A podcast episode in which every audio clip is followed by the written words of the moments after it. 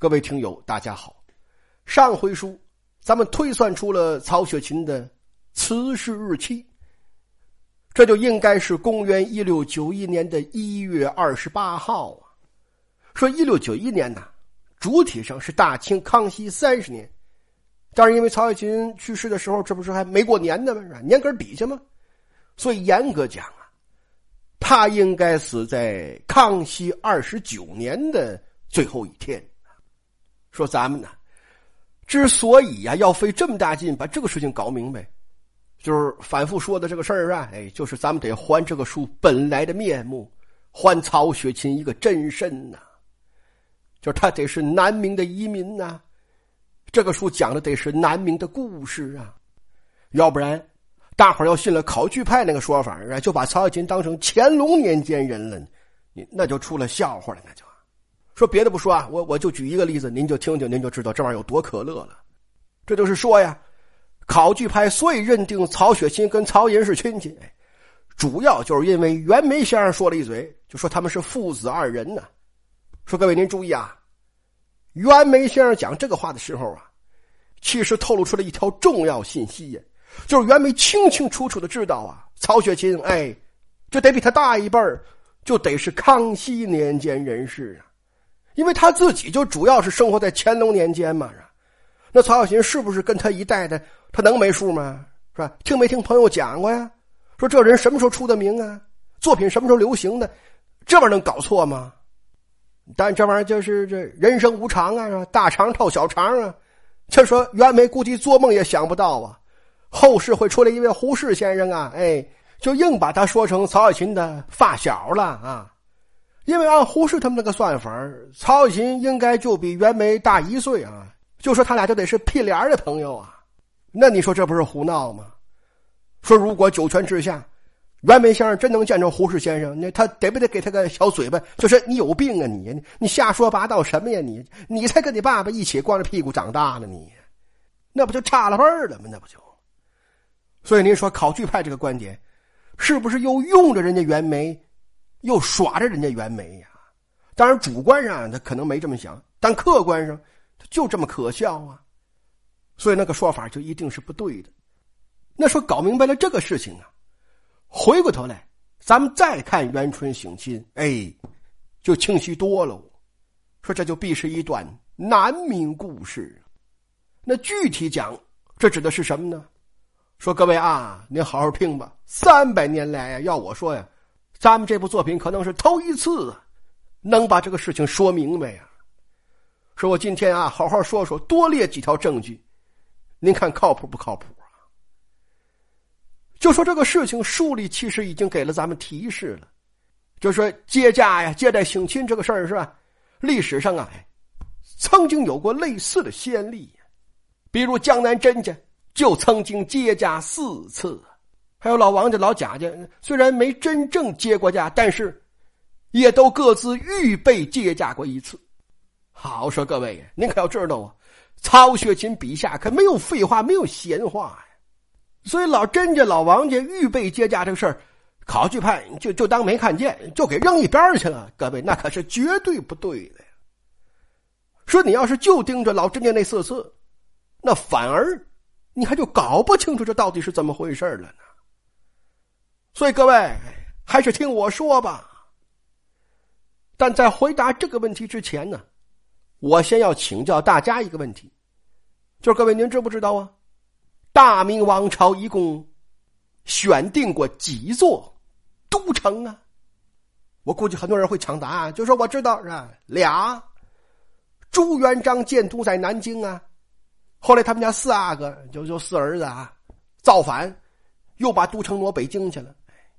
是不是好多人都会这么回答啊？但您说要真这么简单，我还能问你吗？是吧？不对，各位啊，这么答是错的。所以您好好听我说吧啊！这就是说呀，在公元一三六八年，朱元璋在应天府称帝，应天就是南京啊。但是你看朱元璋可没管他叫京城，为什么呢？因为朱元璋心里有个梦中情人是吧？就是有个心心念念的城市啊。这那才是朱元璋想建都的地方啊！所以朱元璋登基当年呢，就是洪武元年呐，他就亲自北上啊，就考察了这个地方啊。但结果就是发现，就破坏太严重，是吧？重建太困难，不能马上于此建都啊。朱元璋就没办法了，是吧？但是他他他也不甘心，是吧？所以他就下命令，就改应天府为南京，改此地为北京啊。就是哪怕是吧，我不能马上于此建都，但是我也先在法律上我承认这就是我大明王朝的首都啊。然后以后我来回溜达是吧？我坐高铁，我跑通勤啊。春秋两季，我会在两京之间巡守啊。这就是心里还想啊，推动这个城市的复建呢。但是确实啊，在那个年头，这事困难挺大，所以这个北京啊，最后没建起来啊。那人说不对吧？这这，北京那么大个紫禁城，那么大个故宫，你瞧不着啊？你怎么能说没建起来呢？各位，这那个北京不是这个北京啊。说朱元璋定的这个北京啊，其实就是北宋的故都东京汴梁啊。在朱元璋那年叫大梁，在今天就是河南的开封啊。朱元璋想在这儿当皇上啊，但没当成是吧？但是他也不安心在南京啊，所以第二年就就到洪武二年呐，朱元璋又提出来说：“我要把都城建到我老家去啊。”安徽凤阳啊，当时叫临濠啊，说朱元璋就决定在临濠建都，并改临濠为中都啊。说这就是大明朝正经八百建设的第三个都城啊，就人家中央下过文的呀。啊，当然因为一系列限制吧，这都最后也没成成啊。那再往下走就是第四个了，就是靖难之役之后，永乐皇帝就把都城从南京迁到北京去了。各位就到这儿啊，北京才叫做北京啊，汴梁才彻底汴梁，你他就不能再叫北京了是吧？就得让给人家了。说这呀，就是大明王朝的建都史啊，一共四次，咱说明白了是吧？但这个各位，这个是中央说下过文的是吧？法律上认可的。说大明王朝还有两座城市啊，虽然最后没成为官方认可的都城。但他可进入过那个都城建设的考察名单、候选名单呢。可能有的听友会说：“说这样的城市能只有两个吗？那应该有挺多吧？”说各位，那个咱们就不知道了，是吧？咱们说这个，是史料里有明确记载的，就说真正为预备建都啊，经受过高标准、高规格考察的城市，哎，那就是这两个，没有更多了。这就是说，洪武二十四年呢，朱元璋又想迁都了。于是就派皇太子朱标啊，是往事关洛呀，关呢就是西安啊，因为这个地方这多少代都是都城是吧？所以皇上们加强保护啊，围着西安呢修了好多大的关隘呀。说这些大的关中间圈起来的这块地就叫关中啊，用今天话说就是西安中心城市群啊。关就是西安呢，洛呀就是洛阳啊。也是古都名城啊，是吧？所以各位，您看这个大明朝的建都史啊，那这是不是就呈现出了四加二的格局呀？四个正式的，两个预备的呀。预备，各位，你以为预备就不花钱呢？那皇太子去了，你管他成不成呢？那都得喷喷外墙啊，刷刷绿漆呀，是吧？搞搞城建呢啊，大伙儿跟着卡点油，上下其手，所以花钱也就必然如流水一般呢。那你看书里写的接驾，老甄家四次，老王家、老贾家各自预备一次，就那不也是四加二吗？而且您看人家加二这两次加在哪儿了？说老贾家当时赵妈妈讲了是？正在建造海坊、修理海棠啊。说这是干什么呢？这不就是加强海军建设、守护祖国海疆？这不就是大明朝的蓝色边关吗？关呐，再看老王家，老王家管外贸是吧？通达全球，联络四方啊！洛呀，各位，现在您翻开字典，洛阳的洛跟联络的络，他也告诉你这玩意儿通假呀。所以您看这个预备接驾，这不就说清楚了吗？这就是大明朝要预备建都，皇太子曾往事关落呀。那这么一推，老甄家正式接驾那四次，那不就正好是大明朝正式发证建都的那四次吗？所以元春省亲，这必然指向南明重新建都啊！所以这房子才叫了一个大观园呐。说大官的各位，在这儿别当好词儿听啊，这是个丧气词儿啊！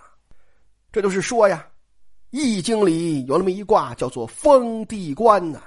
第二十卦啊，说这个卦呀，原本是挺好一个卦，他画的是风在地上吹，那地上的这些草啊什么的，那自然就得跟着风倒了，是吧？风往哪边吹，它往哪边倒呗。这就是孔子讲的呀，“君子之德风，小人之德草”，说老百姓跟着皇上跑啊，这个意思。所以后来干脆有个皇上，就用这个卦就给自己就当了年号了。他就在卦辞“大观天下”里就取了“大观”两个字，就是大观园这个大观啊，他就成了大观皇帝了。那说这个人是谁呢？其实大家并不陌生，哎，他正是宋徽宗赵佶呀，就写字画画特别好那个瘦金体，他发明的。但这人当不了皇上，不光把江山弄丢了。最后自己也让金兵裸到北国，受尽屈辱，是不得善终啊。岳飞说：“靖康耻犹未雪，臣子恨何时灭？”靖康耻说的，就是这个事儿。那您就看吧，说徽宗让金兵裸去了，南明皇上呢，那不也一样吗？这清兵就是金兵，这都是女真人。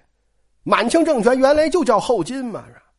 所以这都是一回事啊，然后宋徽宗被弄到北国去了，南明皇上就被弄到北京去了，最后宋徽宗受尽屈辱而死，南明皇上也让人宰了吗？不是吗？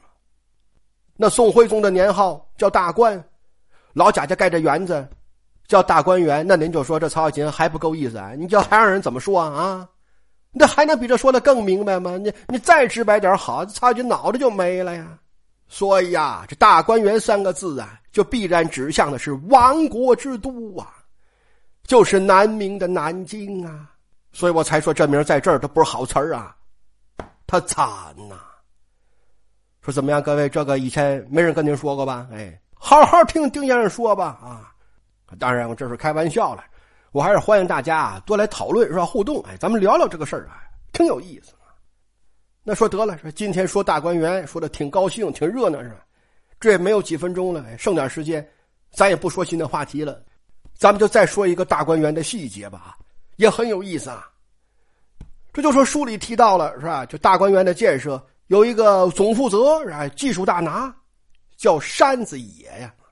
说山子这个好理解，说这说的就是园林景致啊，是吧？土木工程啊，那时候叫山子，野呢？应该是指向一个人，就说这个命名方式就跟那个什么泥人张啊，是吧？馄饨侯啊，爆肚冯啊，哎，这这应该就都是一样的。前面是事儿，后面是人，但问题就是，就这是哪个人呢？说各位呀，咱们说过是吧？曹雪芹笔下的没有废话，的没有闲话呀。说他特意写这么一笔，那就必有所指啊，必有寓意啊。但就是你这到底是谁呀？说这事儿我琢磨好长时间找不到答案呢，我也查阅了很多资料啊，但说老实话，你就都不靠谱，就都不对劲儿啊。我在这个问题上啊，我曾经停顿了很久啊，也很苦恼，很困惑。说就在这时，我就突然接到一个邀请啊，就有朋友啊，要请我去一趟安徽凤阳。当时一个是事儿挺多挺忙，另外这不就正发愁呢吗？这心思都在书上呢吗？所以一开始我就不太想去，是吧？我就给拒绝了。但是朋友太过热情，几次三番相邀啊，哎呀，最后抹不开面子，说得了，说那去一趟吧。这我就奔了凤阳了，是吧？凤阳是很有名的地方，是吧？但但我过去确实还真是没去过，这头一次去啊。结果刚下高铁，就还在考斯特上呢，是吧？我就。突然一下意识到，我这不是要给老朱家上坟来了吗？凤阳啊，朱元璋起家的地方啊，他父母他哥哥都埋在这儿啊。这个地方叫明皇陵啊，这老朱家最大的祖坟呐。